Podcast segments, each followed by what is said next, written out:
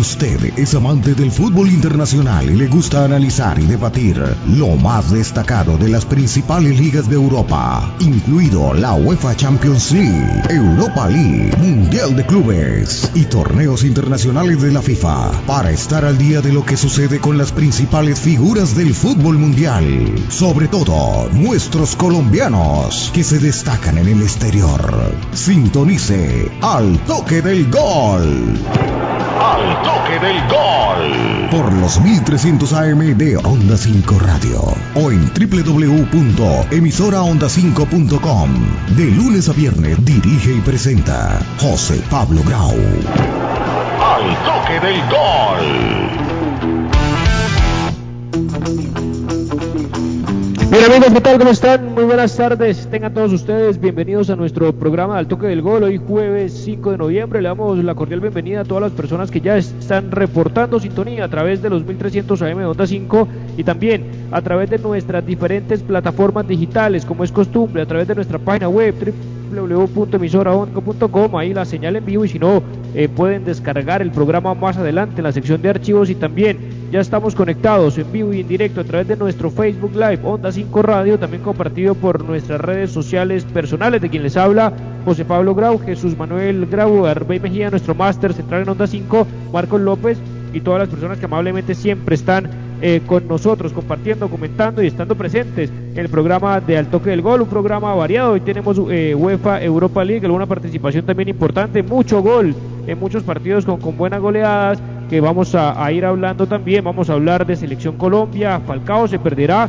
Eh, Radamel el Tigre, la convocatoria para los siguientes partidos. Hoy tuvo una molestia muscular en el entrenamiento y es duda, no solamente de jugar con el Galatasaray, sino que no pueda estar con la selección para los próximos partidos trascendentales, más allá de que Dubán Zapata, creo que para todos, seguirá siendo el titular, pero siempre el Radamel, como hizo en Chile, ingresar a darnos el empate importante que tuvimos en aquella oportunidad y vamos a ir hablando eh, de todo un poco. Habrá cambio también de técnico en el Manchester United, suena Pochettino, después sobre todo de haber perdido la oportunidad del Manchester de, de irse con puntaje ideal en Champions el día de ayer eh, bueno, eso muchísimo más. Estamos esperando también la conexión de J. Mantilla con nosotros para hablar eh, de fútbol, de lo que más nos gusta y apasiona. Y escucharemos las declaraciones de, Gerard Piqué, que ayer no las pudimos poner, eh, hablando de todo un poco de la victoria, sufrida victoria ayer del Barça en Champions, pero que tiene puntaje ideal.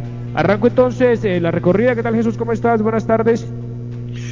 hola, José Pablo. Muy buenas tardes. Un placer, como siempre, estar en nuestro programa Al Toque del Gol. Un cordial saludo para Marcos, de pronto puede estar próximo a conectarse, para Jotas también. Y por supuesto para nuestro ingeniero de sonido Arbay Mejía, Juan Carlos Puente. Tenemos también bastantes sintonías con todos los amigos, eh, compañeros como David Ortiz, como Carlos Márquez, que están siempre pendientes, Humberto Mayorga, que están siempre pendientes de nuestro programa, lo mismo que Jairo Pastrana y también Luis Francisco Castillo. Eh, yo hoy estoy pensando que el médico Luque, dice que el 10 ya sigue evolucionando muy bien, que hasta quiere, dice, pues pidió irse de su a casa, em, pero por supuesto el médico dice que todavía le falta unos días más, uno o dos días más, y de todas maneras ya sostiene una conversación, dijo el médico, dice el médico. Este médico se llama Leopoldo Luque. Voy a preguntarle a Jotas si tiene algo que ver con esa estrella de, los años del Mundial 78, Jacinto Leopoldo Luque, que era un centro delantero fuerte, cabeceador, eh, con una fuerza impresionante, eh, y era el centro delantero de River y de la selección argentina. Esperamos que J nos dilucide, dilucide esa situación si este médico tiene algo que ver con esa estrella del fútbol argentino. Bien, lo vamos a ir eh, hablando también, a, hacer referencia a la recuperación, a la salud de después de la cirugía de Diego Armando eh, Maradona. Marcos, ¿qué tal? ¿Cómo está? Buenas tardes. Buenas tardes, José. Cordial saludo para usted, para Jesús, eh, saludando ya a Jotas, Arbey, todos los oyentes y seguidores del programa. una UEFA Europa League donde se destaca Morelos, así no le guste a Jesús, hace gol, asiste y pues a mí me parece que está por encima de Borré el día de hoy. aunque no estoy diciendo pues que, sea mejor, sino que está por encima, por lo goleador y en la liga en la que está. No es fácil y pues sí está muy por encima que la Liga Argentina. El tema preocupante, Ospina no juega y Davison tampoco. La verdad pues lo importante es que lleguen con continuidad. Esperemos a lo que, lo que pasa el fin de semana en las ligas principales de cada uno porque ya sabemos que el próximo viernes ya estaría jugando la selección en Barranquilla con Uruguay y todo depende de lo que lleguen, pues de cómo lleguen los jugadores en su último partido. El tema es ya un poco preocupante. José dice que Dubán Zapata indiscutible. Pues para mí nunca lo va, lo va, así, lo va, va a ser después de Falcao y pues Falcao me parece que es un referente. Si me preguntan y no sé si me apresure, pero pues a mí me parece que deberían darle la oportunidad al Tigre de titular, pero bueno, ahorita con esta molestia no se sabe y pues esperar además cómo llegan los otros jugadores. Eh, Marco, con las buenas tardes. Déjame decirte ahí algo sobre Morelos. Yo, yo siempre digo que me parece a mí, eso es una apreciación muy a persona, que esa liga, eh, no sé, no, no, no, es una liga competente. Me parece que es más importante la liga argentina, con todo y lo malo que es, que es el fútbol argentino eh, pero, pero está un poquitico mejor. Y juegan en de diferente forma. Él este, este centro delantero y Borré es un jugador de, que, que sale, que busca la pelota. Eso es mi, apreciación. Pero me parece que, que, que, está, es decir, que sí se necesita un jugador como Santos Borré en la selección Colombia. Bien, ya está conectado Jotas con nosotros. ¿Qué tal Jotas? ¿Cómo estás? Buenas tardes. Hola, ¿qué tal José? Un saludo cordial para ti, para Jesús para Marcos y por supuesto para Don Arbey, nuestro ingeniero satelital. Eh, a ver, digamos, yo, yo no creo que, que, resista ni siquiera comparación la Liga de Argentina con todos los, los reparos que pueda tener eh, con respecto a la Liga de Escocia, pero entiendo que jugar en Europa, y por ahí creo que viene apuntando el comentario de Marcos, jugar en Europa da un plus, más allá de que sea en una liga de menor envergadura. Claramente la Liga de Escocia no es, creo que ni la décima de Europa, pero sí jugar en Europa, digamos, jugar en Europa y jugar en competencia internacional, como lo está haciendo, eh, le da un, plus de diferencia con respecto a cualquier otro, quizás, por más que juegue incluso en River o incluso en el eh, mejor equipo de los últimos cinco años en Sudamérica porque creo que es el mejor equipo de los últimos cinco años o seis en Sudamérica, el River de Gallardo. Em, ahora, yo creo que para el técnico perder a Falcao es una bonita oportunidad. Lo, lo digo por el tema de la lesión. Hoy no completó, como ustedes marcaron, el entrenamiento con el Galatasaray. Muy seguramente no solamente será baja para el partido de Superliga de Turquía el próximo domingo, sino para eh, por lo menos el primer partido de eliminatoria. Es posible que de acuerdo al dictamen médico el jugador viaje y se incorpore pensando en que podría estar para el segundo juego. Pero lo que quiero significar es que es una bonita oportunidad para el técnico Queiroz de entender que hay que ir mirando otras opciones. Una de ellas es Borré, otra de ellas es Morelos, y quizás en medio de la misma posibilidad que le brinda Muriel, el mismo Muriel, porque a Muriel lo hemos visto por izquierda, pero creería que en esta ocasión ese lugar es para Luis Díaz. ¿Y por qué no Muriel puede ser el recambio de Juan Zapata? Con eso los saludo y es un placer estar con todos ustedes. Señor, con varios temas importantes, tenemos eh, una variedad de temas importantes que quiero ir mencionando de a poco pero, pero tú pusiste el tema y lo íbamos a, poner de eh, arranco entonces eh, la recorrida con Jesús para escucharlos a todos. El tema de Radamel Falcao, que si bien es cierto, ya lo notamos, tuvo alguna molestia muscular este domingo. Eh, Carlos Queiroz quedó de, dar la lista definitiva para los dos siguientes partidos, muy importante de ellos, frente a Uruguay y frente a Ecuador, allá de visitante en Quito, sin posiblemente Radamel Falcao y, se abre la puerta, como lo decía Jotas, con, y yo estoy esperando a Santos Borré hace mucho tiempo en la selección, con o, sin Falcao, pero si se va a Falcao yo creo que no habría ningún tipo de discusión de ver a, Santos Borré arriba, porque estoy de acuerdo que Luis Díaz es una posición que, que, debe ser de él, por lo que ha demostrado en el Porto, sobre todo en Champions, nada más y nada menos. Yo, yo, siempre, yo simplemente digo que eh, eh, Duan Zapata es como el Falcao de los años 2014 por ahí en esa eh, eh, eh, para el mundial de, Brasil. Hoy tiene que Falcao eh, ver y saber que, que Dubán está por encima de él. Yo, yo al Tigre, pues para mí es uno de mis ídolos, el Tigre Falcao, pero tengo que entender eso, tengo que ver que, que en este momento, a nivel de Europa, Dubán Zapata está colocado, y lo, lo hemos dicho acá en nuestro programa, en un top 3, top 4, por decir algo, de los, de los, de los delanteros, centros delanteros de Europa. Yo, yo me quedo con esa posición. Eh, sí me preocupa que Falcao es un, es un jugador que hoy en este momento sí debe entrar a rematar los partidos. Lo hizo contra Chile.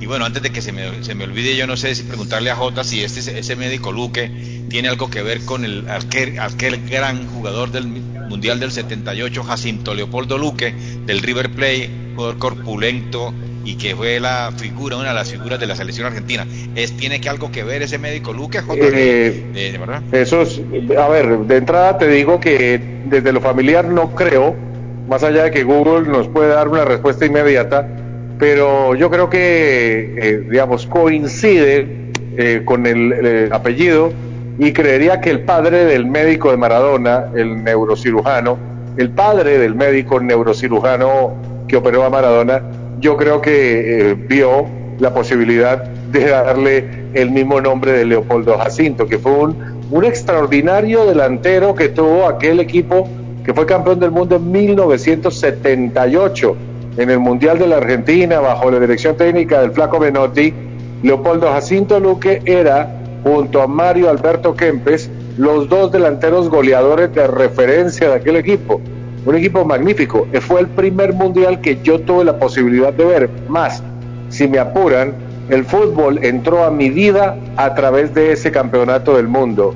Digamos, después de lo que pude ver en esa Copa del Mundo de Argentina 78, me interesé por el fútbol. Le dije a mi padre que quería ir a ver al Bucaramanga. Fui a ver al Bucaramanga del año de 1978 después del Mundial, gracias a lo que me mostró ese, ese, ese Mundial. Y quiero volver al tema eh, en discusión con respecto a Falcao. Hoy día, y es un bonito tema para debatir, hoy día, después de lo que está haciendo, con 39 años Zlatan Ibrahimovic en el Milan, yo ya no sé si eh, podemos eh, decir que un jugador como Falcao, con 35 años, es viejo. Porque creo que es tan profesional como Zlatan en el cuidado personal, en su estructura como profesional, y si Zlatan está en el puntero del campeonato italiano, más allá de que hoy se comieron un 3 a 0 en Europa League con el Lille, pero son líderes del campeonato, del campeonato italiano, es la figura del Milan, con 39 años viniendo de jugar en los Estados Unidos. Yo ya no me atrevería a decir que hoy Falcao, con cuatro años menos que Zlatan, es viejo. Quiero pensarlo con detenimiento. Y eso nos da obviamente para pensar en grandes jugadores en el caso de Cristiano. En el caso de En el, caso sí, en el caso de Cristiano, en el caso de Messi de verlo a un nivel profesional por encima de los 38-39 por lo que ha puesto Zlatan eh, Ibrahimovic. ¿Cómo lo ve Marcos? Es una gran ilusión. más allá que Sí, Jotas. Es una gran ilusión, José. Es una lo de Zlatan es una gran ilusión para quienes queremos seguir disfrutando de Messi y de Cristiano. Totalmente, porque es que uno antes decía, bueno, Iniesta cogió las maletas a los 33, que eh, recién cumplidos 34 y está en Japón. Bueno, es otro prototipo, era otro jugador y demás. Eh, pero claro, Messi y Cristiano, yo creo que con la competencia de ambos eh, van a ver el reflejo de Zlatan y no van a querer irse a Estados Unidos o a Qatar en la edad en la que saben que todavía pueden ser importantes en Europa, no en otro nivel, porque ya entramos en una discusión que hay una serie de debate en España también de cómo está Messi, si es el mismo Messi de 23, 25, pues claramente es, un tema, eh, tantas cosas positivas como otras que no podemos pretender, porque simplemente la edad pasa, el físico también pasa factura, por más de que eh, Messi siempre se ha, se ha, cuidado muy bien al lado de, Cristiano. Para cerrar el tema de selección y meternos un poco en Europa, declaraciones de Dani Alves, declaraciones de Gerard Piqué, también teniendo en cuenta con, con lo del Barcelona, eh, Marcos, ¿cómo lo ve? Eh, la posibilidad, bueno, la situación con, con, Falcao que no se sabe y la puerta que estamos esperando de Santos Borré, goleador histórico en la, en la era nada más y nada menos que Gallardo en River. Pues lo, lo, bueno, lo que decía Jotas, es una oportunidad para ensayar nuevas cosas, nuevas alternativas. El tema de Luis Díaz es interesante. Eh, a mí me gusta Santos Borré, pero evidentemente, no sé, pienso que hay jugadores que ahorita, desafortunadamente, a Santos Borré eh, están por encima, tienen un gran nivel yo sí realmente, para mí Falcao, eh, en buenas condiciones debe estar, no es por desmeritar a Duan Zapata, pero lo que genera Falcao, la garra, porque es que yo les voy a decir una cosa, cuando entra Falcao, la manera en la que entra, pues eso motiva a todo el grupo, como se entiende con James y con los demás jugadores, diferente a que pues no es que Dubán no entre eh, desmotivado ni que pues eh, digámoslo así eh, su imagen de pereza o de no ganar pero yo lo digo desde otro ámbito y, pues realmente es digamos es como la la relación que yo tengo con este jugador. Si no puede estar yo creo que perderíamos bastante pero pues esperemos a ver porque independientemente que no pueda jugar contra Uruguay yo sé que contra Ecuador va a ser definitiva y eso es importante, Jotas, también porque eh, hablábamos siempre de la actitud de un Falcao que 34, 35 años y entra faltando pocos minutos y entra como si estuviera debutando, lo que habla del profesionalismo, de las ganas, que es un líder positivo a pesar de que venga eh, desde el banco de suplentes y que va a generar y la posibilidad, digamos, en una Copa América, en un posible mundial, que si nos clasificamos, cuando todos esperamos y, creemos que sí, por el material que se tiene, de que Falcao eh, aporta en todos los sentidos, porque no solamente estaba leyendo que claramente pierde eh, futbolísticamente lo que significa Falcao frente a, la defensa rival, sino en el seno del grupo, sobre todo lo que significa Falcao para la familia de Selección Colombia al interior, en los entrenamientos, en las concentraciones, es, fundamental, es el, es el capitán. Y claramente, eh, es un jugador, además que es un buen suplente porque uno puede marcar a lo largo de la historia y yo tengo, lo que pasa es que quiero guardar intimidad porque quienes me contaron aquellas historias pues son de alguna manera amigos míos, pero hay buenos suplentes y hay malos suplentes. Eh, hay el que se aguanta un caso de 70 minutos como Falcao e ingresa faltando 20 con toda la actitud y, y marca diferencia como ocurrió con Chile. Pero hay algunos que hacen camorrita, eh, empiezan a hacer muecas y empiezan a hacer pequeñas eh, divisiones al interior del grupo y eso no le viene bien ni a un seleccionado ni a un club. Y los hay y los ha existido. No es el caso de Falcao. Hoy, dentro de, a ver, hoy debemos marcar la fecha 5 de noviembre del año 2020. Dentro de dos años estaremos a una semana del inicio de la Copa del Mundo. Estamos muy cerca, digamos, por más de que habíamos dicho cuando terminó Rusia 2018, uy, el próximo mundial es el 22, pero el mes de noviembre no. Ya podemos decir que en una semana marcamos cuenta regresiva de dos años y la eliminatoria terminará para el que juegue repechaje en cuestión de 15 meses. Eso es ya. 15 meses es una temporada larguita, como la temporada larguita que hubo en Europa por el tema del COVID que arrancó en el mes de agosto y terminó en el mes de agosto, fueron 12 meses y un poco más de los 12 meses. Eh, todo eso va a ocurrir eh, eh, muy rápido. Siento que hay recambio en el tema de los delanteros para el técnico Queiroz, pero también quiero marcar algo que puede ser motivo de bonito debate, y es, al técnico Queiroz le gusta jugar con tridente. Tridente es 4-3-3 claramente, a todas luces, eh, de cara al partido quizás ante Uruguay, se vislumbra un tridente con James por la derecha, nueve Dubán Zapata y por izquierda quizás Luis Díaz, salvo que la termine rompiendo Muriel y decante el técnico la decisión por Muriel. Como arrancó ante Venezuela, creería que va a arrancar con Luis Díaz como titular. Pero hay un tema que tiene que ver con el marcador de punta derecho que es vital para el técnico. No estando Arias, no estando Santiago, eh, no estando Estefan Medina, se impone un lateral de bandera a bandera. Porque, por ejemplo, y aquí me meto un poquitico en Honduras de, de índole táctica, la diferencia, por ejemplo, entre el James que va por derecha y el Luis Díaz que va por izquierda, es que Luis Díaz te gana la raya, James no basta la raya. James por una condición natural tiende en tres cuartos de cancha a enganchar y ahí hacia el medio y ahí es donde necesita un lateral que en tándem ofensivo le pase por la espalda y gane la raya. Quiero preguntar, ¿quién es? ¿Quién puede ser? No estando Arias, no estando Medina, los escucho. Así es, y, y, ya te doy la palabra Jesús, por, pero creo que información que nos llegaba de México que Estefan Medina se alcanzaría a recuperar. Pero más allá del tema de la dolencia del lateral derecho, eh, pienso yo en Barranquilla en cuadrado, más allá de que estemos hablando de Muñoz y estemos hablando también eh, del jugador que, que, está en Brasil, eh, se me está escapando el nombre, pero, pero son dos alternativas, pero ¿por qué no cuadrado? Orejuela. Orejuela, eh, así es. Eh, de lateral, con el buen momento de Mateo Uribe, Jesús y Marcos en, en, el Porto, para que sea titular al lado de Lerma y al lado de Wilmer Barrio. A mí me parece que con Estefan Medina eh, se gana eh, mucha marca, pero Estefan Medina no se gana profundidad, no se gana penetración, no se gana proyección. Eh, es, es, un gran jugador de marcar. Este bueno, el gol de Lerma Dios. dice otra cosa, ¿no? ¿Cómo? Estefan, el gol que marcó Lerma ante Chile dice otra cosa, ¿no? Bueno, pero es que ya, ya es diferente, ya, ya, ya, ya, ya, ya, ya colocó a Lerma por ese lado, es, es, es, diferente. Pero un marcador de punta, un lateral que necesita James es un lateral estilo eh, cuadrado, estilo eh, ese mismo Muñoz, el mismo estilo Orejuela. Porque, porque Estefan Medina, a, a, mi, a mi concepto, eh, eso es lo bonito del fútbol, como dice, eh, ¿cómo es que era ese jugador que era patadura de, de Colombia? Bedoya este, eh, eso es lo bonito porque todos entendemos y todos tenemos algo de razón en el fútbol. Yo, yo me quedo con, con un cuadrado que es un jugador de, de, de, proyección, de ida y vuelta, porque cuadrado puede ser así. Me tiene preocupado de pronto el golpe que recibió en el tobillo y que no, es, no he podido encontrar qué es lo que pasa con, con cuadrado, pero eso Ahora, es Marcos, para mí sí.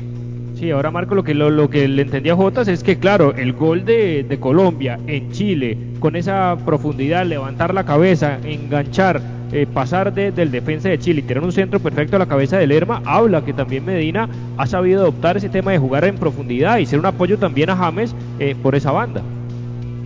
Pero es que el indiscutible hoy en día es Medina y no sé si ustedes, pero la mayoría hacemos fuerza para que llegue porque si no está, pues la pregunta de Jotas es bastante complicada, no es fácil, porque Cuadrado hay que adaptar entonces el equipo para que Cuadrado pueda hacer bien la banda, porque ya vimos que cuando lo colocaron perdidísimo del partido, es que es muy diferente, yo les dije que tener a un Dybala, tener a un Betancourt, que pues no sé, que se apoyan entre ellos, ahorita que no tenía absolutamente nada y Cuadrado está totalmente perdido. Eh, pues es, sería un, eh, un, un, jugador nuevo. El tema también de, de Muñoz, no sé, eh, descabellado Ahora, colocar a un hay una posibilidad, Marcos. Aquí jugando, aquí jugando un poquitico al técnico, hay alternativas. Más allá de que Orejuela, digamos, si no está, a ver, lo primero es que si logra recuperarse, como lo marca la noticia que marca José, pues sería Estefan Medina pero también jugando un poquitico al técnico, hay que marcar lo siguiente. Eh, Joan Mojica, que ya es titular en la Atalanta, es un jugador de, per, de, perfil natural derecho. Y en ese orden de ideas, no es descabellado poner a Joan Mojica en su perfil natural por la derecha para permitir, por ejemplo, que Fabra utilice la banda izquierda. ¿no? Esa sería una de las distintas alternativas que se podrían dar, ¿no? Puede ser, eh, claro, porque Mojica eh, ha demostrado en Europa, bueno, que más que me dieron cinco goles con el Liverpool, pero bueno, está siendo titular y puede estar ahí. El tema también es arriesgado de poner a Muñoz que no ha debutado, de poner también a Orejuela en un partido trascendental contra Uruguay en Barranquilla, eso puede generar, pero son las alternativas. El juego de ajedrez que tiene que eh, tomar las decisiones Carlos Queiroz, que yo creo que ya casi que la tiene eh, que lista, si va a darle. Ese partido es de, de mañana a 8. Señor.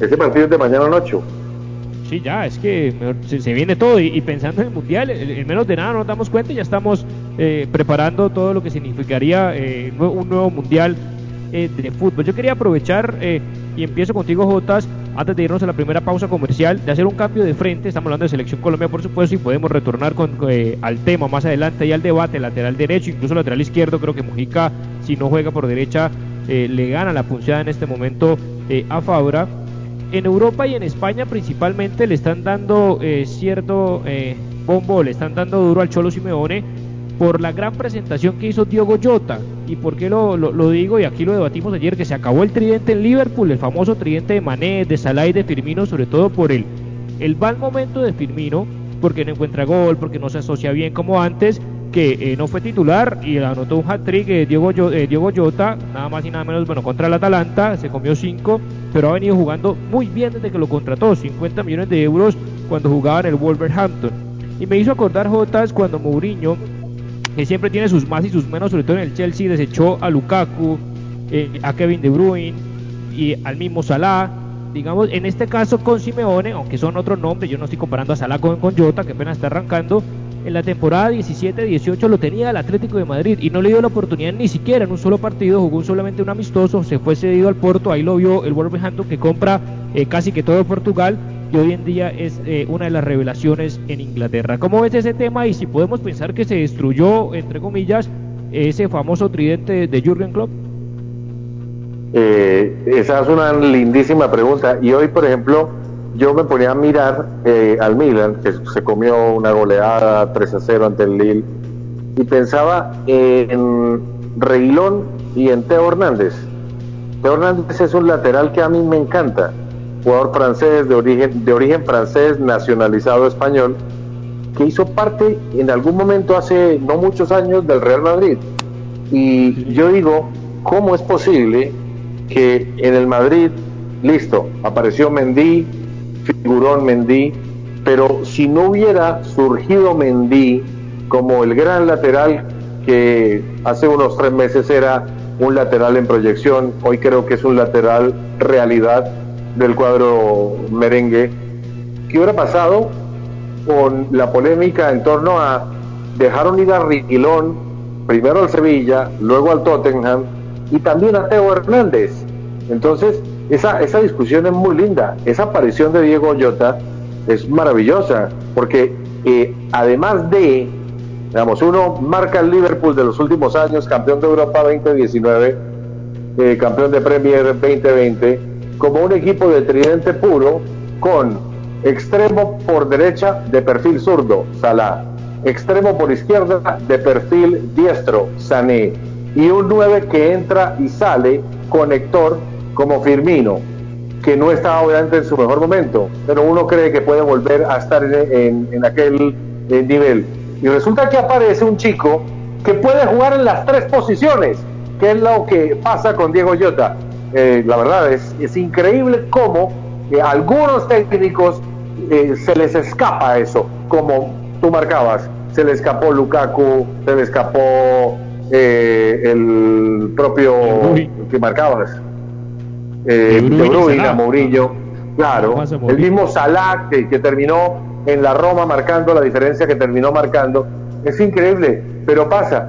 Dicen que hubo un técnico que rechazó, no sé si Jesús se acuerda, a Willington Ortiz, antes de, de Pío Alderrama, Rincón, Asprilla, Falcao, James, etc, etc, Duan, Muriel, hubo un gran jugador en el fútbol colombiano llamado Willington Ortiz. Bueno, al parecer hubo un técnico que en el Valle del Cauca dijo, usted no está para jugar al fútbol.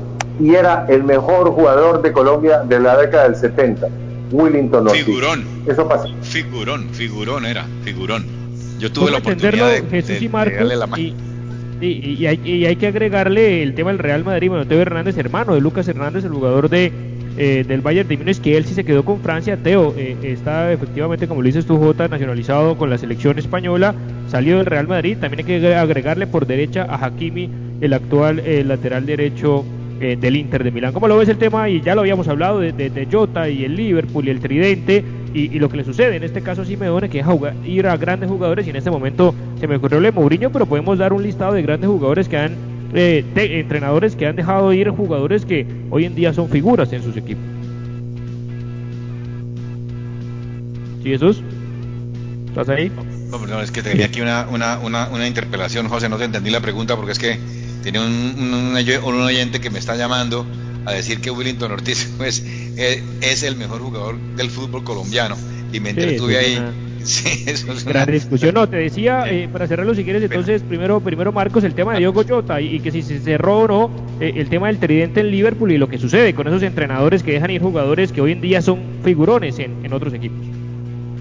Pues yo iba también a colocar un ejemplo, el de, el de Samuel Eto'o, creo que marcó bastante. Y yo creo que hoy en día pues se puede recordar todavía en el Real Madrid Y pienso que en este momento sí, para mí ese tridente, como yo les dije en su momento, pues ningún jugador es indispensable. Digamos, el Barcelona ha tenido varios tridentes y ha estado Messi. El tema es cuando falte, si van a seguir, van a tener la misma efectividad. Y, y, es, y también eso es lo que se pueden destacar de algunos técnicos, de que ven promesas y le apuestan y lo relucen como otros que no ven nada y que y pues los dejan ir. Entonces ahí es donde queda digamos, mal, mal, mal para un técnico y, pues sí, yo creo que tiene que muchísimo, yo creo que la mayor responsabilidad es la del técnico porque en su momento no ve el potencial y no le da la confianza y llega otro en el que sí y pues eh, digámoslo así es donde se ve reflejado la mano de, esta persona. Claro, por supuesto, para mí también es importantísimo lo que hace Klopp y, y, qué día lo estábamos comentando, que eh, Filmino está pasando por un momento muy, muy decepcionante es un jugador que, que, es de otro estilo, de otro, no es ese 9 de área, por supuesto, pero este jugador, ¿verdad? Eh, Klopp lo ve, lo analiza, lo mismo que cuando trae, eh, trae los jugadores que él, que, que, él mira y que él ve. Eh, Diego, eh, Alcántara, por ejemplo, quien iba a pensar que, que Mourinho se iba, eh, Klopp se iba a fijar en, en, en Mourinho. Entonces son técnicos que tienen una visión más de, tienen, tienen la, la, mente un poquitico más avanzada. El Cholo, con todo respeto, que ha ganado muchísimo, que ha ganado, que ha puesto a, jugar al, Atlético de Madrid, pues en, en, competiciones europeas a muy buen, a muy buen término. Acordémonos que ese equipo era, era prácticamente eh, nada y el Cholo fue que lo, lo ha sacado, pero un, a un fútbol de él y él no le alcanza a mirar, ¿verdad?, la calidad que tienen esos jugadores. Para mí sí me parece un error tremendo del Cholo eh, a mí no me gusta como dirige, pero, pero tengo que admirarlo porque, porque aprende uno cómo se hace, cómo se arma un equipo eh, defensivo. En eso sí lo, lo tengo que, aceptar. Metiéndonos, eh, Jotas, y también me, me, acordaba cuando me decía eh, Sergi Pascual, un amigo de nosotros allá en, en Barcelona, que pasó lo mismo paradójicamente con Luis Enrique. Luis Enrique, eh, cuando era técnico del Barcelona, cuando llegó en la primera, en la primera temporada que, que logró el triplete, eh, nuevamente de lo que hizo en su momento Guardiola, con un gran, obviamente, Messi, Neymar y, Suárez, posiblemente por ahí es que va, y suplente era Pedro, había un joven llamado Dama Traoré, que había debutado ya y no le dio mucha oportunidad ni siquiera de ser la alternativa de Neymar cuando estuviera cansado por tema de recambio y sí le dio la posibilidad de debutar en la selección absoluta de España. Y vemos que hoy en día Dama Traoré eh, es una de las sensaciones también en Europa que se fue del Barcelona por la falta de oportunidad en ese momento. Claro, tenía otro otro contexto del propio Luis Enrique. No sé si medio lo podemos ahí también comparar guardando las proporciones de, de los jugadores. Es un jugador que me encanta. Cada vez que veo jugar a Wolverhampton digo, ¿cómo es posible que el Barcelona no hubiera aprovechado a este jugador? Un jugador que más allá de que usted lo ve desde la apariencia física como un luchador de un luchador de UFC, es un jugador con una zurda magnífica, con un regate maravilloso, con una posibilidad para definir en esa diagonal de la derecha hacia el medio para buscar el perfil más hábil, impresionante, en un equipo de, de digamos, de segundo nivel después de los Big Six, del, del Big Six, Sí, digamos, Wolverhampton está a séptimo, octavo, peleando ahí con, con el, el, Everton, por más de que el Everton esté por ahora segundo. Vamos, uno entiende que, que, en una temporada larga el Everton va a estar entre el séptimo y el octavo, y ahí va a estar el Wolverhampton. Eh, bueno, un poquitico más abajo, porque hasta el Leicester está eh, pe peleando arriba. Es increíble. Y son las cuestiones que tienen que ver con el fútbol ligado a, que las apariencias engañan. Eh, yo voy a, a, una crónica magnífica de Daniel Samper Pisano, padre de Daniel Samper Ospina, periodista colombiano. Daniel Samper Pisano es fanático del Barcelona, un gran periodista que eh, ha tenido Colombia los últimos 40 años, íntimo, cercano amigo de Luis Carlos de Adán Sarmiento, trabajó muchos años en el tiempo, no es periodista deportivo, pero es un fanático del fútbol, fanático de Independiente de Santa Fe, fanático del Fútbol Club decir, Barcelona. Sí. Claro, hincha del Barça y lleva muchos años viviendo en España. Él, en una de sus crónicas, en uno de sus libros, habló de Garrincha. Y Garrincha no lo vimos jugar, por lo menos no, no, no, no lo vi jugar yo. Garrincha fue la gran figura de Brasil campeón del mundo en 1962, el Mundial de Chile, sobre todo en un momento en el que Pelé no pudo actuar porque lo lesionaron, lo rompieron, lo molieron a patadas en el primer partido y el gran jugador de aquel equipo fue Garrincha y un delantero llamado Amarildo. Bueno, Garrincha era un jugador de piernas torcidas. Torcidas es que una miraba para un lado y la otra miraba para el otro. Y decía en su crónica eh, Daniel Samper Pisano que si uno ponía a los mejores científicos del mundo a analizar físicamente, biológicamente, morfológicamente a, Manuel Francisco dos Santos, Mané Garrincha, eh, concluía que de ninguna manera podía jugar al fútbol, pero y hacía un parangón magnífico con el cucarrón. Ustedes conocen el cucarrón, ¿no? Y decía, uno coge un cucarrón, lo analiza morfológicamente, lo analiza biológicamente y concluye que no hay manera de que el cucarrón pueda volar, pero el maldito vuela. Eso decía de Garrincha, no hay manera de que pueda jugar al fútbol, pero el maldito jugaba y era el mejor jugando al fútbol. Bueno, uno ve a Adama Traoré y uno dice, no, no hay manera de que este tipo juegue al fútbol. No, juega y juega muy bien y es un grandioso extremo. Es así un poquito. ¿Qué historia Totalmente. Hablando de Garrincha, eh, yo pues no estaba muy joven cuando, eh, eh, pues muy niño, pero sí tuve la oportunidad de verlo en Barranquilla. jugando con el Junior que en el único partido que jugó el único partido que jugó y eso fue terrible porque eso era en, ese vetusto estadio de la, de, la, de la 72, el Romelio Martínez, que habían tribunas que estaban mal hechas y que, uno miraba la, el, partido, tocaba voltearse para mirarlo, no, eso, eso era un circo. Y entonces eh, ahí lo vi yo, pero impresionante, desde, yo estaba muy pelado, ¿verdad? Pero cuando, cuando vi a ese jugador, yo dije, no, cualquiera, cualquiera, es decir, ¿qué, qué, qué, qué jugador con ese con ese impedimento tan impresionante que tenía Jota, es que era, es que era muy, muy notorio. Es que yo invito a los oyentes para, para, para, para explicar un poquitico, eh, las piernas de Garrincha eran torcidas, yo invito a los oyentes que miren sus pies y en lugar de tener una posición firme, mirando hacia el norte, pongan a los dos pies mirando a una posición de, de o sea, el pie derecho mirando hacia las 2 de la tarde y el pie izquierdo mirando hacia las 10 de la mañana. O sea, imaginando un reloj. Tenemos un reloj, el pie derecho está en las 2 de la tarde y el pie izquierdo está en las 10 de la mañana, o bueno, a las 10 de la noche, como quieran decirlo. A las 10 en el reloj está el zurdo y a las 2 el, el derecho.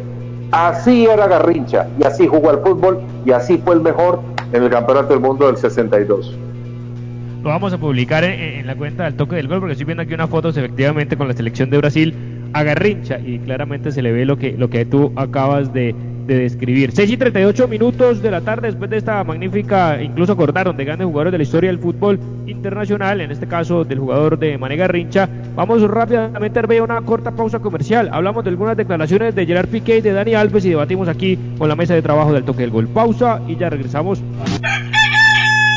Que madruga le rinde el tiempo. ¿Tiene varias vueltas por hacer? Tranquilo. Ahorre tiempo y esfuerzo con la app de Fundación de la Mujer. Realice sus pagos en línea de forma segura, sin filas y sin costo adicional. Usarla es muy fácil. Descárguenla en la tienda de Play Store. Fundación de la Mujer. Posters Digital. Hacemos realidad tus proyectos de imagen gráfica, diseño y fabricación de toda clase de avisos y elementos publicitarios. Contamos con personal certificado en alturas y en todo el sistema de seguridad en el trabajo. Póster Digital, tus ideas e impresiones sin límite. Punto ASP Soluciones Aseo, Cafetería y Papelería te invita a quedarte en casa. Cuida tu salud y la de tu familia. Evita salir de casa. Te llevamos a domicilio gratis en Bucaramanga y área metropolitana productos de necesidad, papel higiénico, toalla de papel, límpido, gel antibacterial, alcohol, jabones, servilletas, aromáticas, azúcar, café, vinagre, tapabocas y bolsas de aseo. Realiza tus pedidos desde la comodidad de tu casa. Puedes realizar tus pagos por medio de transferencia bancaria, datáfono o QR. Teléfono 6 680-3044, 680-3178. Punto ACP, calle 34 2414. Productos y asesorías en productos de SEO, cafetería y papelería para oficina y hogar. Lo más destacado del fútbol internacional en Al Toque del Gol. Al Toque del Gol.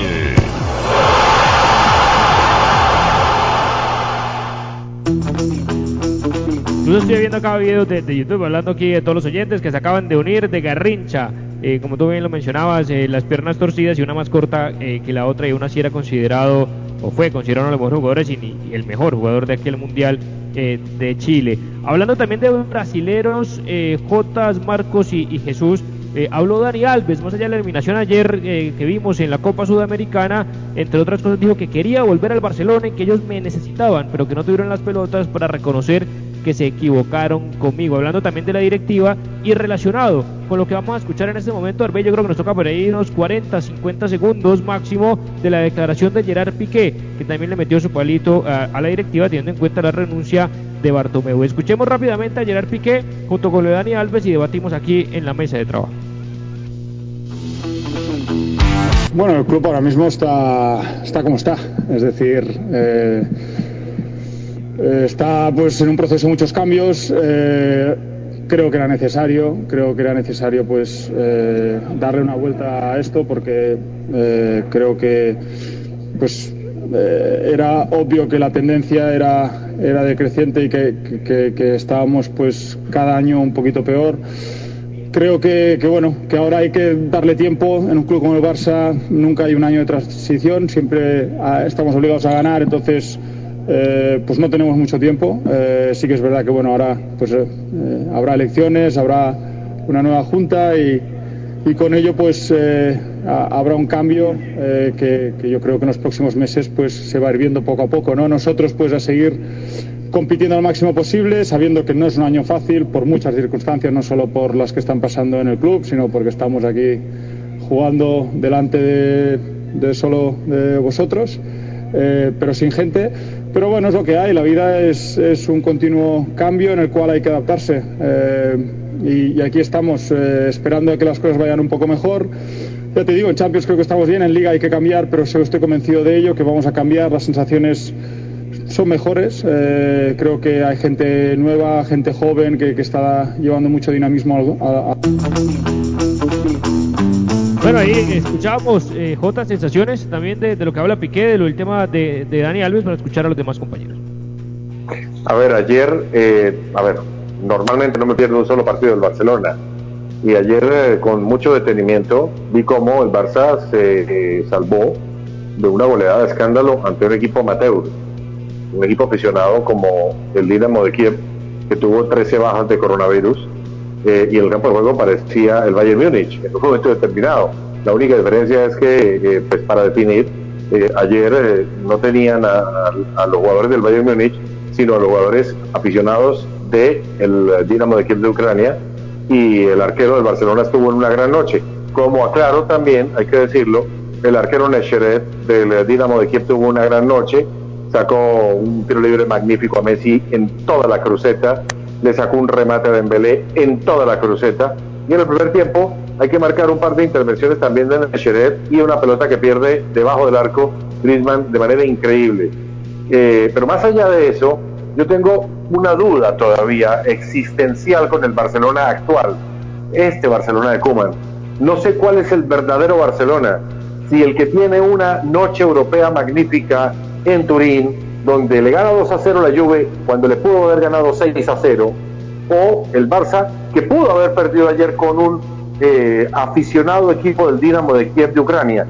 Y me surge una preocupación enorme y es si el verdadero Barcelona es el de ayer que aún terminó ganando eh, en octavos de final, que Dios nos coja confesados, si hay un equipo grande que entre segundo en fase de grupos porque perfectamente podemos comernos un baile de novela tal cual el 2-8. Jotas y, y, José y Marcos, ayer teníamos a nuestro... Sí, después Marcos para, para escucharlo. Sí, sí, Marcos, escúchame un, momento, un minutico antes de que se me vaya la idea, porque eras tú el que venía de, de, de, de primero. Eh, ayer eh, tuvimos a nuestro analista técnico Ever Armando Ríos y yo le dije que había visto un partido donde quizá los 14 primeros minutos del Barça fue un equipito acoplado, un equipo con transiciones, em, eh, con un, la verdad, desmarques de, apoyo, de ruptura, que un equipito bien, bien fundamentado. Pero llega eh, eh, Grisman y anota y se bota ese gol y se desaparece completamente el Barça, mentalmente se pierde, porque es que ese gol lo hace, eh, con todo el respeto, perdónenme, pero, pero no, no quiero ser imprudente ni quiero ser eh, eh, eh juzgador de algo, para nada, pero algo, algo mental le tiene que pasar a Griezmann. Entonces, a partir de ahí el equipo se daña. Eder Armando Ríos me dijo, yo vi otro partido. Esas son las cosas jotas José Pablo y Marcos que yo no le eh, que no entiendo de los técnicos, de hecho se lo dije, pero hoy, hoy, hoy quería invitarlo para el programa que iba sabiendo que ibas a estar tú, para que explicara que el por qué que un equipo que, que supremamente ofensivo con un jugador de, de mediocampo parado en, la defensa, eh, es decir, yo no sé, no entiendo, quería acotar esa situación. Marcos, qué pena. Sí, Marcos. Yo sí le puedo responder a Jotas y el Barcelona es el día de ayer Barcelona a mí desde que comenzó no me ha dado buenas sensaciones. Gana los partidos porque pues no sé, tiene un mes y tiene equipos totalmente inferiores, pero eh, contra la Juventus yo dije, es un partido que coincidí con el profesor Ever, no es para sacar conclusiones ni para decir eh, estamos bien, no, lo ganó una Juventus débil también, en la, la Juventus debería estar más preocupado claramente aunque no tenía su figura. Yo sé que con Cristiano Ronaldo hubiera sido un, patrio totalmente diferente, pero realmente el Barcelona es el de ayer, que bien que tiene a, un Ter Stegen como así el Madrid tiene a un Courtois, el Barcelona tiene a un Ter Stegen que lo salva y que no se haya Messi, pero no estoy viendo que, no sé, es que no me, no, no me convence el planteamiento de Kuman, tiene jugadores de muy buena calidad, porque yo sí voy a decir que la nómina del Barcelona hoy en día es, es una de las mejores, pero yo las piezas no están donde están y la verdad lo de Griezmann, no sé, a mí me parece que ya es caso perdido. Sí, más para poner en contexto a Jota de lo que hablábamos ayer con Ever era que, que aprovechando que el Barcelona jugaba de local, contra un equipo que tenía 13 bajas por coronavirus, con niños de 17 y 18 años, pues que salió a jugar prácticamente con un solo defensor, con dos, con Ter Stegen y con Gerard Piqué, porque si bien es cierto de Jong jugaba de central, pues se le iba permanentemente en ataque, con dos laterales eh, bien de puntas como Desi, como Jordi Alba, y, claramente pues Messi y compañía, Pedri, Griezmann y demás, y los primeros 15 minutos era para haber dejado 3, 4, 5 0 al partido, y esa falta de definición que tiene el Barcelona, que le pegan el palo, que Griezmann debajo del arco era más fácil hacerlo que votarlo y lo votó y que ya después obviamente al estar buscando en ataque permanentemente como a la desesperada, como que se desespera el Barcelona cuando tiene esa finura en los primeros minutos y después tenía obviamente una invitación a la contra porque no habían defensas que, que, pudieran quitarle ese contragolpe Jotas al equipo eh, visitante, que en este caso era el Dinamo, con jugadores jóvenes, rápidos, que se querían comer la cancha, Entonces, solamente estaba Gerard. Eh, menos, eh, menospreció al Dinamo con el planteamiento. Es posible, es posible que lo haya hecho y, la realidad le mostró que fue un error. A ver, eh, es doble error. Perdóname, Jotas, es doble, error. Doble error eh, de parte del técnico del Barcelona poner en el fondo a Frankie de Jong. Porque este equipo del Barça lo que más necesita es un tipo que tenga la pelota. Y el único que puede tener la pelota, que puede hacer jugar al equipo en función de la posesión, es Frankie de Jong en la mitad de la cancha. Ahora, ponerlo atrás, más allá de la ausencia, de que no tiene un central más, de que el inglés quería darle descanso, qué sé yo, eh, ponerlo atrás es armar dos problemas, porque De Jong no te va a rendir una serie de mano a manos de los jugadores juveniles del Dinamo de Kiev entre De Jong y aquellos jugadores del Dinamo donde se mostró la falencia de De Jong como central, la postura, mal perfilado, ahí no lo pongas, ahí no lo expongas. No, De Jong en este Barcelona es vital en la mitad de la cancha, porque este Barcelona sin pelota sufre y de la única manera que puede evitar el sufrimiento es con un tipo que maneje los hilos de la circulación del balón en la mitad de la cancha. Y ese es Frankie de Jong. Y si lo sacas de la mitad de la cancha, le creas un problema al equipo desde lo, desde lo colectivo sin la pelota. Y si lo pones de central, le creas un segundo problema porque no es defensor central, porque no está preparado para un mano a mano si el mano a mano no, es con los chicos del Dinamo de Kiev, sino con un eh, Nabri, con un Leroy Sané, con un Sterling, que Dios nos agarre confesados. Eh, en ese punto sí no hay nada que discutir y el tema obviamente, y me, asombra también de Kuman en ese punto, siendo él ese defensa central tan, tan excelente que fue. Por ahí me escriben cuando estábamos hablando de técnicos que desaprovechan jugadores o directivos, bueno, algo más reciente, me escribe un oyente, Felipe Silva es de Canadá, eh, que Alfonso Davis, y él es de Canadá, eh, fue rechazado por el Barcelona porque venía de Canadá y hoy en día pues sabemos sobre todo la temporada pasada que la rompió en el Bayern de Múnich. Nueve minuticos rápido también para hablar. Claro que una pequeña ampliación, José, antes de la pausa. Viendo a Teo Hernández en el Milan, vayan por Teo Hernández, por favor, vayan por Teo Hernández. El tema de Teo pasa también por un tema de indisciplina, que en el Milan, y eso lo decía Zlatan en una declaración, que él se, se encargaba de ponerlo en cintura, porque porque era poco problemático con, con, sus temas y no sé si posiblemente también eso haya ayudado a, la salida.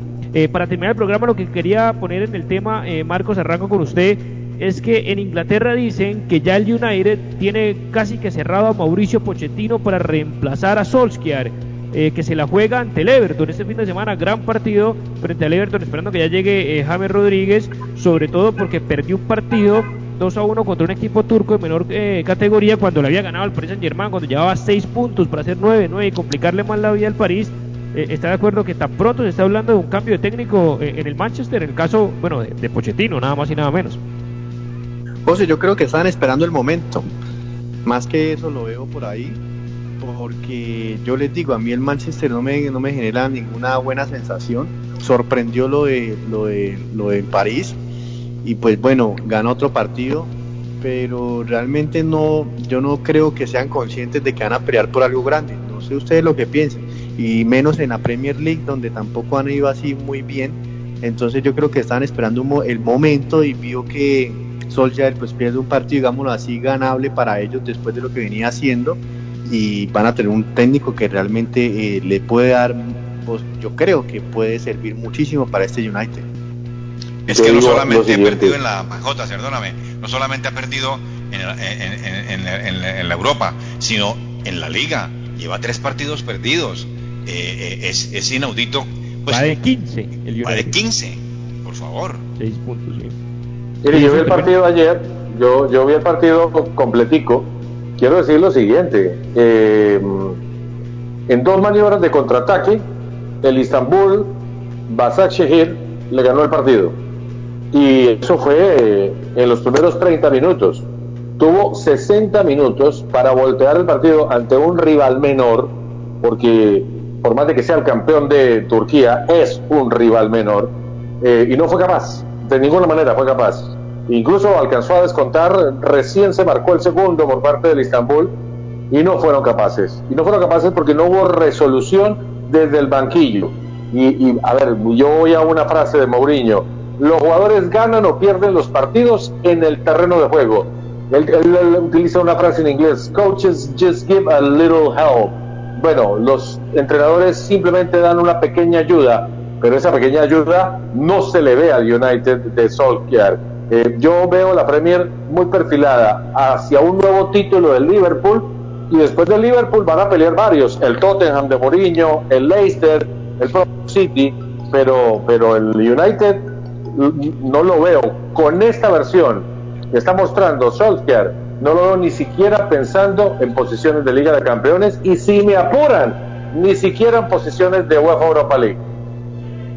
Porque ese tienes, eh, Marcos y, y, Jesús, el tema del United, que lo vimos la temporada pasada cuando tuvimos la posibilidad de darle el cierre en Premier, que se metió en Champions, que dejó al Tottenham incluso por fuera peleando en Europa League porque tuvo una buena recuperación. Y el tema de la regularidad, que lo vemos en Barcelona, que lo vemos en Real Madrid, que lo vemos en Inglaterra en varios equipos, sobre todo Marcos en el tema del Manchester, que le metió 5 al Leipzig, que hoy, que ayer le ganó al Paris Saint Germain, que le ganó al Paris Saint Germain y que pierde contra el más débil y, más allá en Inglaterra que ha perdido los partidos que ya mencionó Jesús, eso lo tiene ahí en la cuerda floja eh, y con Pochettino en la recámara. Más que todo porque yo creo que los equipos ingleses le dan no sé, de pronto un concepto errado, pero sabemos que los equipos ingleses le apuestan bastante a la Premier, lo, ven como el título más, digamos, a, añorado en la temporada. Y, y, pues sí, ganó Europa, creo que ganó Europa League, y no está, si no me equivoco. Y bueno, y se logra clasificar, pero realmente sabemos de que es un Manchester United que no tiene continuidad, que pues no llega a generar como que vamos a volver a ser los gloriosos de Ferguson y la nómina que tiene pues para, para lo que está haciendo no, no corresponde. Es mejor la nómina del United que la del Barcelona, salvo por Messi, yo. Señor. Es mejor la nómina del Manchester United que la del Barcelona, salvo por Messi. Sí, tiene una gran nómina. Y te iba a preguntar, eh, Jesús eh, y, y Jota, ya para cerrar también, eh, ¿es Pochettino el que podría poner al Manchester en las posiciones que, bueno, no vamos a comparar con Sir Alex Ferguson, pero el técnico que, que necesita el United? Pues más que Solskjaer, yo creería que sí. Yo también pienso que sí. Solskjaer, Solskjaer es un técnico que hay que agradecerle de todas maneras el, el, poco levantamiento que tuvo el, el, Manchester United después de esa catombe que, que venía. Entonces, pero hasta ahí nomás. Es decir, yo, eh, yo, pensaba que él lo iba a dejar eh, una, eh, unos partidos para que arreglara más o menos, porque parece ser que esa es la manera de él actuar. Pero, pero me parece que es un buen técnico, me parece que es un técnico que tiene que coger ese, ese, ese toro, ¿no? Y, y el tema también de Solskjaer, que claro, que venía Jotas de, de, recibirlo del mismo Mourinho, digamos, terminado, acabado y, ha hecho buenas inversiones, porque tú lo mencionas, no solamente por lo del tema de Cavani, es que tiene a Rashford, es que tiene a Bruno Fernández, es que tiene a Paul Pogba, es que compró a Danny Van de tiene al defensor más caro de la historia, que no sé si lo haya costado, pero lo es, como Bayer, para, para mejores presentaciones y esperan que con Pochettino, si se concreta, pues sea otro, ¿no? El, Manchester, tanto en Champions como en Inglaterra. Es un, es un equipazo. Bruno Fernández, Marshall, Rashford, Greenwood, eh, el propio mm, chico que tiene Matic, eh, Van de Beek, eh, el lateral izquierdo, eh, Van Bisaca, que es un magnífico lateral derecho en proyección. No, es un equipo, es un equipo para estar en el top 4 de Inglaterra. ¿Cómo es que se llama el que hizo el gol ayer? Marshall, Marshall, el holandés. francés. Francés, perdón, francés. Eh, es un equipazo. Es un equipo. Y, y, lo tiene para demostrar. Y, bueno, vamos a estar pendientes, obviamente, aquí en este micrófono del toque del gol. Lo que sucede también en Inglaterra. Y no alcanzamos a hablar, obviamente, en Europa League. Pero bueno, lo dejamos también para mañana y palpitar. Bueno, una, pequeña, una pequeña mención de Europa League. Vi a la nómina B de la Roma ganándole 5 a 0 al club de Rumania. Y vi un jugador que me encantó. Se llama Spinazzola el extremo por izquierda de la Roma y otro que, ojo, eh, eh, ese, ese viene bien, Borja Mayoral, marcó dos. Dos, dos hoy de Borja, sí, estoy viendo y es ya eh, italiano, 27 años, que también ha sido convocado a la selección. Buenos partidos tuvimos ahí de Roma, del Leverkusen, eh, también del Rangers con el gol de, Morelos, con el Napoli que también ganó eh, su partido, bueno, el Leicester, por tanto, una cantidad de partidos, Villarreal con doblete de Vaca, incluso también, eh, ¿por qué no Vaca soñar? Se le cerró ya la puerta de Selección Colombia, posiblemente en la cantidad de delanteros que tenemos en este momento. 6 y 59 minutos, J. El Granada también, El Granada, que hay que nombrar que el ah, colombiano Suárez, hizo, el, segundo gol, ¿no? señor, evidentemente buenos colombianos también haciendo goles. a mí me encanta la Europa League. Un placer. A mí me encanta la Europa League. Se ve muy buen fútbol, muy buen fútbol. Un abrazo, para mí es un placer como siempre. Un abrazo, muchachos. Muchísimas gracias y agradecemos a todas las personas que amablemente se sintonizaron, conectaron a través de la radio, redes sociales, nuestra página web y nuestro podcast de Al Toque del Gol, que ya en unos minuticos eh, sale al aire. Y nos vemos el día de mañana para debatir y analizar todo lo que será el fin de semana de grandes partidos en Europa. Everton, Manchester United del sábado, 7 de la mañana, hora de Colombia, para estar sintonizado. Muchísimas gracias a todos ustedes y que tengan una feliz noche. Muchísimas gracias a todos. Me siguen escribiendo de nuestros mejores jugadores. Bueno, se lo dejémoslo para otra oportunidad. Muchísimas gracias. Nos encontramos mañana. Muchas gracias a todos. Feliz noche. Hasta aquí, al toque del gol, presentó José Pablo Grau. Al toque del gol.